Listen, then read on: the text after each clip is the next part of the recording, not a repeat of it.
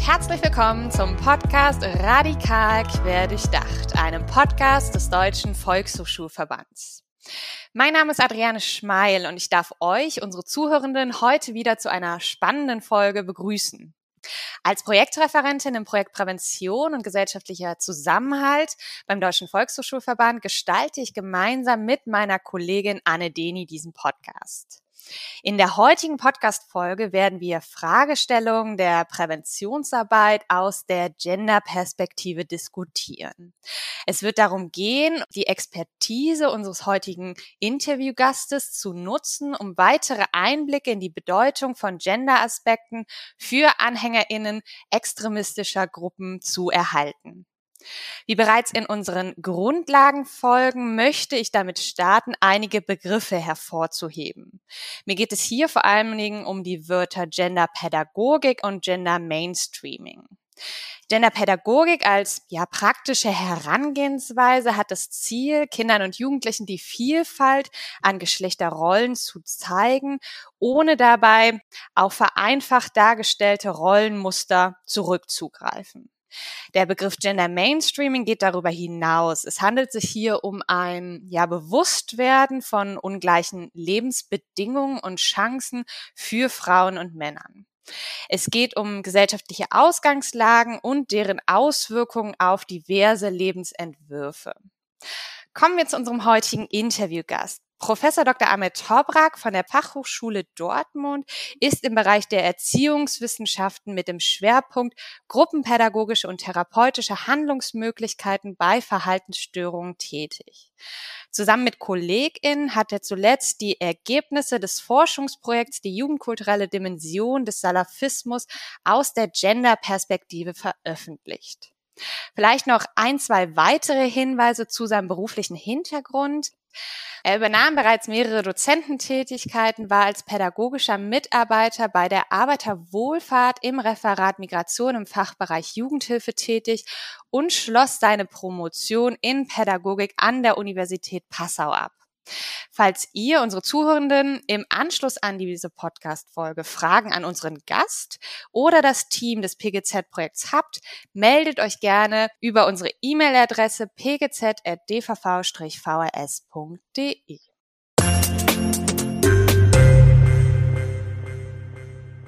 Herzlich willkommen, Herr Professor Dr. Amret Tobrak. Schön, dass Sie sich heute Zeit für ein gemeinsames Gespräch genommen haben. Hallo und vielen Dank für das Interesse. Derzeit sind Sie im Bereich der Erziehungswissenschaften tätig. Ich hatte den Schwerpunkt vorhin schon genannt. Mich würde interessieren, was ähm, ja Ihr derzeitiges Handlungsfeld genau umfasst und was Fragestellungen sind, mit denen Sie sich derzeit beschäftigen. Also äh, ich komme aus der Präventionsarbeit. Äh, eine Station, die Sie erwähnt haben bei der Arbeiterwohlfahrt, war ich ähm, für Anti-Gewalt-Trainings zuständig. Ich bin auch ausgebildeter Anti-Gewalt-Trainer äh, und äh, habe äh, jahrelang mit gewalttätigen jungen Männern mit Migrationshintergrund gearbeitet.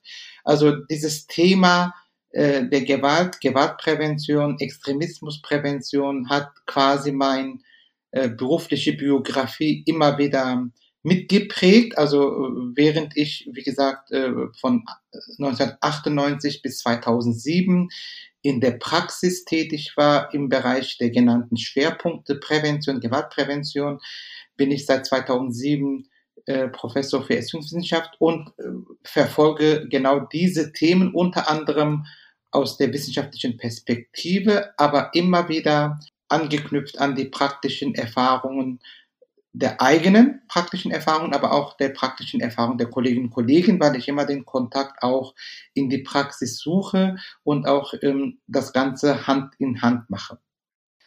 Ähm, jetzt haben Sie es gerade schon angesprochen oder haben das ganz klar hervorgehoben, dass Sie vor allen Dingen in diesem Handlungsfeld Umgang mit gewalttätigen Jugendlichen oder auch, Sie haben es gesagt, Sie sind Anti-Aggressivitäts-, Anti-Gewalt-Trainer.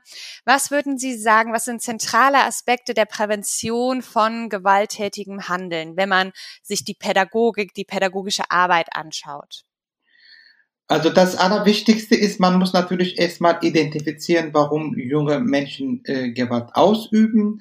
Ob mit oder ohne Migrationshintergrund sind die Bedingungen äh, mehr oder weniger gleich. Das Hauptproblem äh, der gewalttätigen jungen Menschen, das ist auch geschlechtsübergreifend so, dass sie nicht gelernt haben zu kommunizieren. Das heißt, dass man quasi vergisst zu äh, kommunizieren, dass auch äh, Konflikte zum Positiven äh, sein können. Das heißt, Konflikte werden meistens negativ konnotiert, das heißt, die sind negativ und wir müssen die auch mit Gewalt hm. lösen.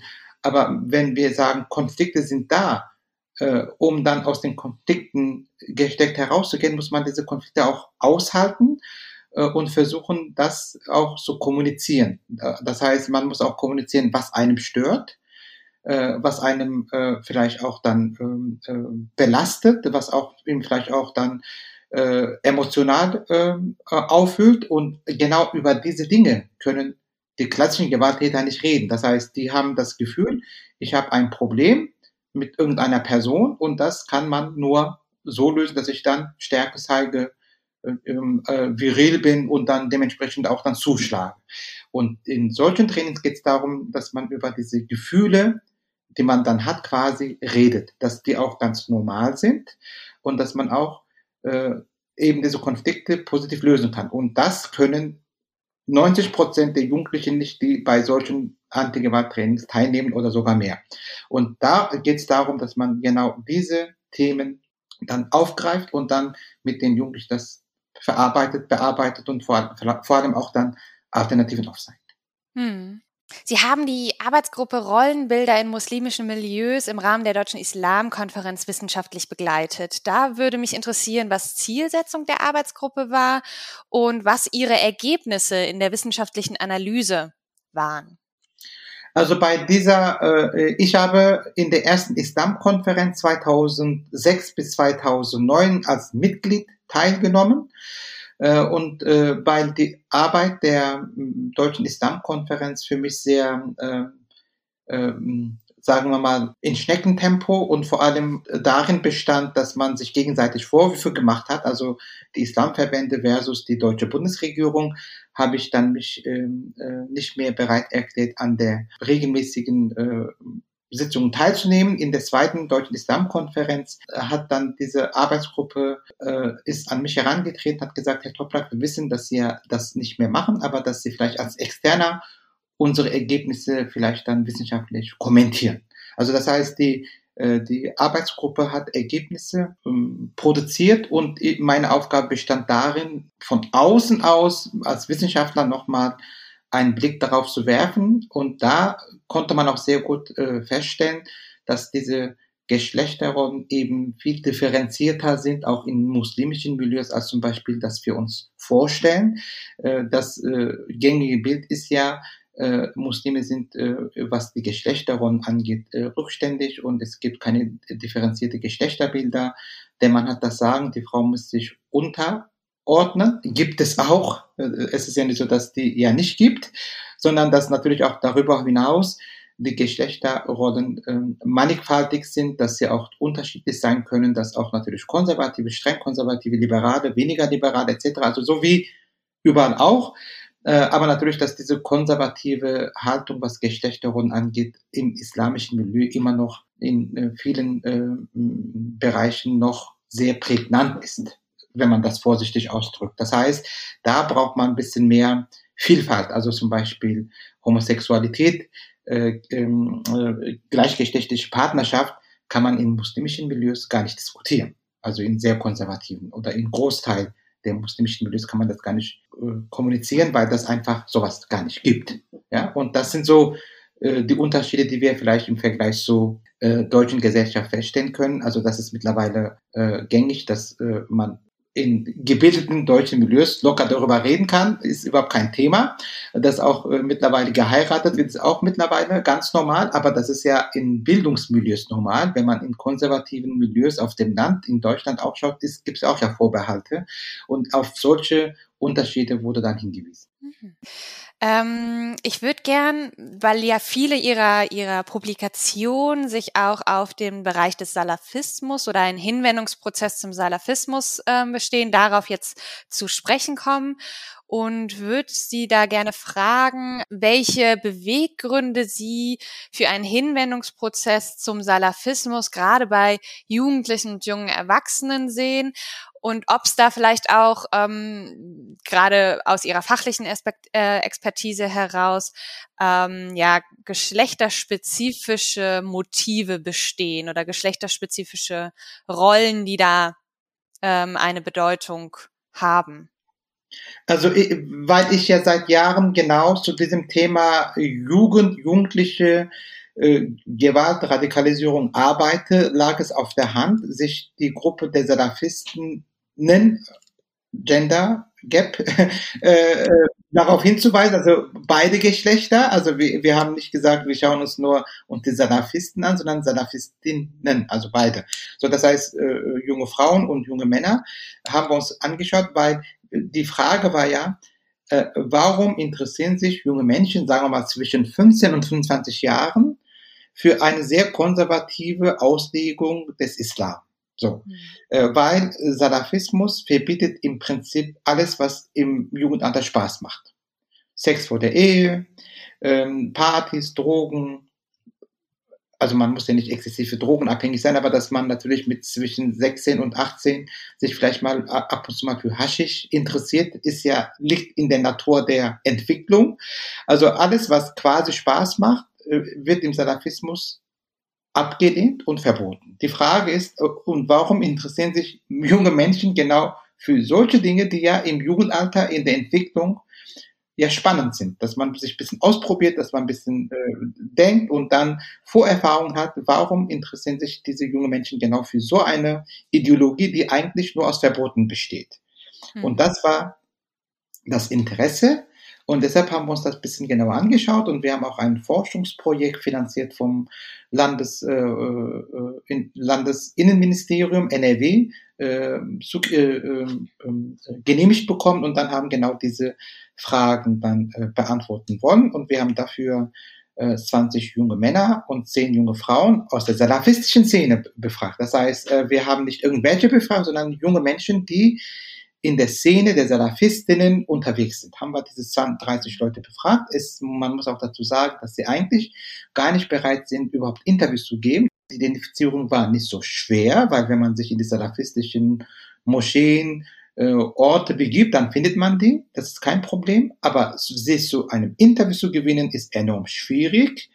Wir mussten sie ähm, mit viel Überzeugungsarbeit dazu bringen, überhaupt mit uns zu reden. Und das haben wir auch dann geschafft. Und die Kernaussage ist ja im Prinzip ähm, folgendermaßen. Äh, wir sagen so, die selbst, selbst eingeleitete Askese. Das heißt, äh, ich bin aus intrinsischen Motiven überzeugt davon, dass ich mir diese Verbote anlege, weil ich von der Sache überzeugt bin. Das heißt, ich möchte der Gesellschaft etwas sagen, weil äh, die, die Gesellschaft ist, besteht aus ähm, daraus zu ko äh, konsumieren, äh, an Übermaß zu konsumieren und dann äh, sich nicht zurückzunehmen, äh, sowohl bei Konsum als auch bei Sexualität weil Sex, Sex ist auch mittlerweile sehr schnell verfügbar. Also, dass man sich quasi genau dagegen stellt und genau das Gegenposition übernimmt, um dann auch zu protestieren. Also hat es was mit einer Botschaft zu tun? Also ja. ein Hinwendungsprozess ist immer eine Botschaft an die Gesellschaft eine Botschaft und äh, auch so äh, äh, äh, vielleicht auch mal Knalleffekt sozusagen schaut, wir machen genau das Gegenteil davon.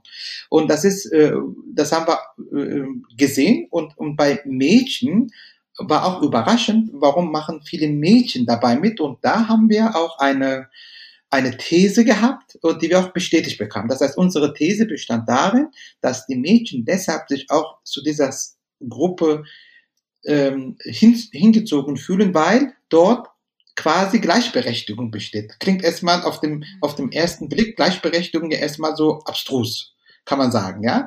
Aber da ist in der Tat etwas dran, weil Salafistinnen verbieten beiden Geschlechtern gleichermaßen. Das heißt, wenn etwas für die Jungs verboten ist, ist auch für die Mädchen verboten. Wenn etwas für Mädchen verboten ist, ist auch für die Jungs verboten. Und genau das ist die Gleichberechtigung, die Gleichberechtigung im Sinne von negative Botschaften. Das heißt, die Verbote gelten für beide. Äh, warum ist das für Mädchen interessant? Weil wenn man so ein bisschen sich in die muslimischen Milieus hineinschaut, auf die Geschlechterrollen äh, reinschaut, dann weiß man ja auch, ist mittlerweile hinlänglich bekannt, vor allem in konservativen Milieus, dürfen ja die Jungs mehr als die Mädchen. Das heißt, die Jungs dürfen ihre Freizeit viel freier gestalten als Mädchen. Mädchen werden öfters reglementiert, werden kontrolliert etc.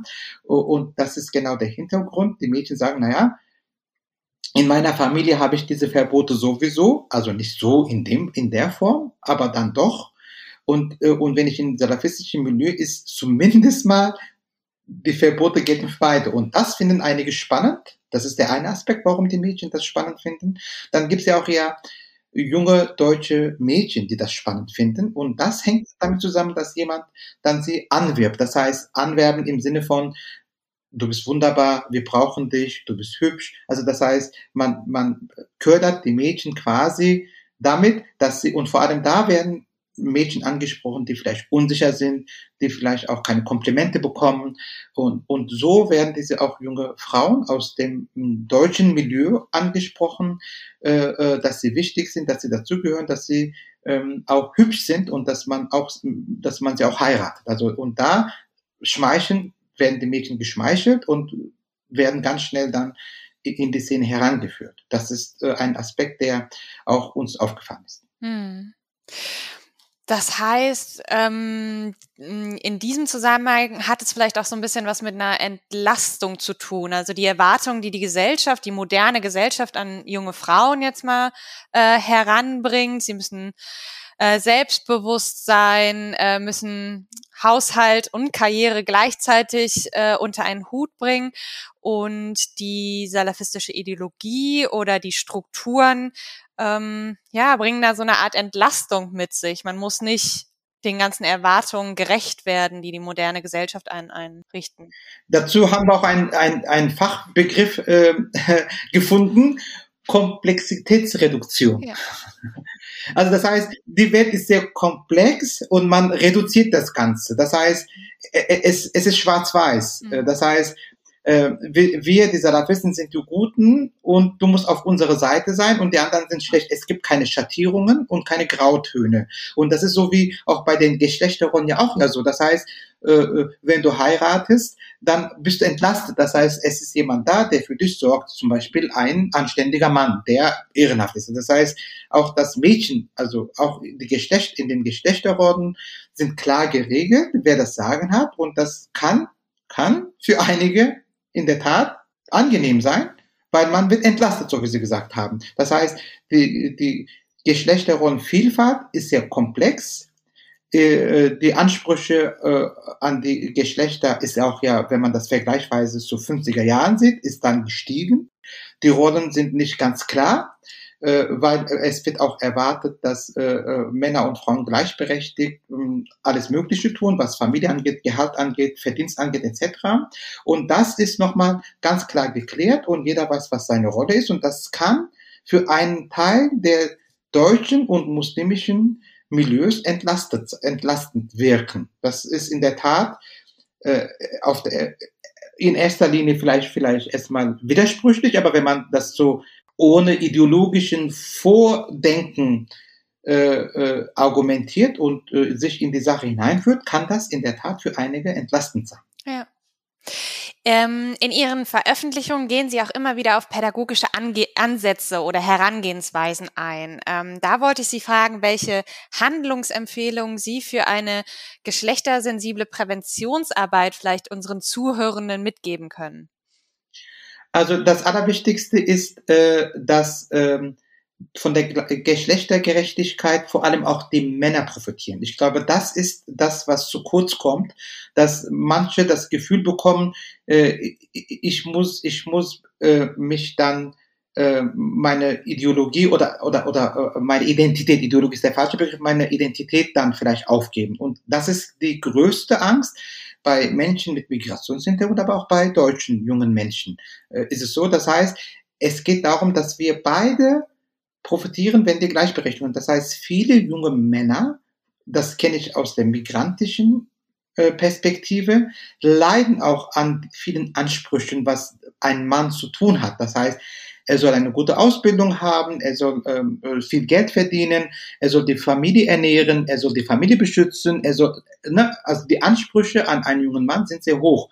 Und wenn sie nicht dem gerecht werden, vor allem kommt das von den Eltern, dann sind sie keine anständigen Männer. Und wenn man da, deshalb muss man auch dann sagen, okay, eigentlich leiden sie darunter. Also wenn man ein bisschen tiefer reingeht, leiden viele junge Männer, vor allem äh, mit muslimischem Hintergrund, leiden unter diesen hohen Ansprüchen. Und das muss man so umdrehen und dann sagen, okay, da müssen wir doch schauen, wie können wir diese Arbeit oder diese Rollen so verteilen, dass beide Geschlechter was davon haben. Ich glaube, das muss man so ein bisschen umdrehen im Sinne von, du hast mehr davon, wenn du die Verantwortung abgibst. Und man, das, man kann das als Verantwortung ja definieren. Man muss das nicht immer als Gender definieren, weil das ist auch mittlerweile in vielen Milieus auch der Begriff Gender auch so ein bisschen umstritten und als No-Go quasi definiert. Deshalb kann man auch vielleicht ähm, Gender sensibel denken, aber man muss ja nicht unbedingt den Begriff Gender verwenden. Das heißt, wie können wir die, dich unterstützen und äh, Hinweise geben und Verantwortung verteilen, dass du auch davon profitierst, weil viele, ich tue mich da gerne auch, unter diesen traditionellen Geschlechterrollen in der Tat äh, leiden und viele sind auch froh, äh, wenn Unterstützung kommt und wenn man, wenn man sagen kann, okay, du musst das nicht alles können, und das kannst du ganz gut auch ähm, ähm, äh, gerne abgeben. Mhm. Und das zu schaffen ist natürlich die große Herausforderung. Das weiß ich, aber das ist die pädagogische Herausforderung, die wir vor, vor uns haben. Mhm. Ich finde, äh, aus dem, was Sie gerade eben wieder gesagt haben, kommt wieder der Begriff Kommunikation mit raus. Also ja, können wir ja. ganz gut einen, einen, Bogen zum Anfang schließen. Ist für Sie Kommunikation, Kommunikationsstile eins dieser zentralen Dinge in der Präventionsarbeit per se? Ja, das kann man auch in der Politkommunikation äh, ja sehen äh, in Bezug auf ähm, äh, Corona-Maßnahmen, dass das eben nicht gut kommuniziert wird. Und da gibt es auch ja diese Radikalisierung von bestimmten Gruppierungen, die zum Beispiel dann auf die Straße gehen, also quasi Querdenker. Äh, und das hängt auch damit zusammen, dass die äh, politische Kommunikation nicht immer optimal war. Und genau daran scheitert ja, äh, kommen immer die Konflikte. Also wenn man das auf der auf der äh, Makroebene, äh, politische äh, Ebene und äh, Querdenker quasi dann äh, das sieht, das sieht man auf der äh, Mikro- und Meso-Ebene genauso. Das heißt, am Ende hängt es immer davon, dass wir eigentlich die Konflikte immer durch die Missverständnisse kommen und durch nicht ähm, äh, ausgesprochenen Wünsche der Menschen. Und viele Ehen scheitern auch wirklich daran, dass sie, dass die ähm, Paare vergessen, miteinander zu kommunizieren und dass die Konflikte eben nicht offen angesprochen werden. Das kann man gut miteinander vergleichen.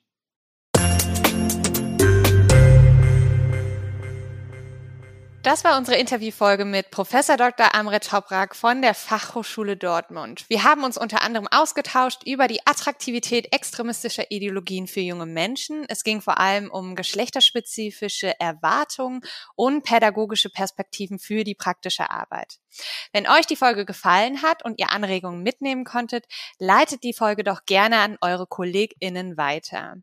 Ihr könnt uns natürlich auch immer Rückmeldungen per Mail geben. Unsere E-Mail-Adresse ist pgz.dvv-vrs.de. Wie immer stellen wir euch alle Links zur heutigen Folge in die Show Notes. Außerdem möchte ich abschließend noch einen Hinweis zum DVV-Fachaustausch geben. Der DVV-Fachaustausch findet Anfang November zum Thema Macht von Sprache im Kontext der Präventionsarbeit statt. Wir schauen uns an, wie inkludierend bzw. exkludierend Sprache sein kann. Welche gesellschaftlichen Gruppen werden durch Sprache repräsentiert? Welche werden durch unser derzeitiges Sprachverhalten ausgeschlossen? In der kommenden Podcast-Folge wird Diana Häs zu Besuch sein. Sie hat das Kurskonzept aus der Rolle gefallen mit Jugendlichen und jungen Erwachsenen umgesetzt. Es freut mich, dass ihr wieder mit dabei wart bei einer Folge von Radikal quer durchdacht.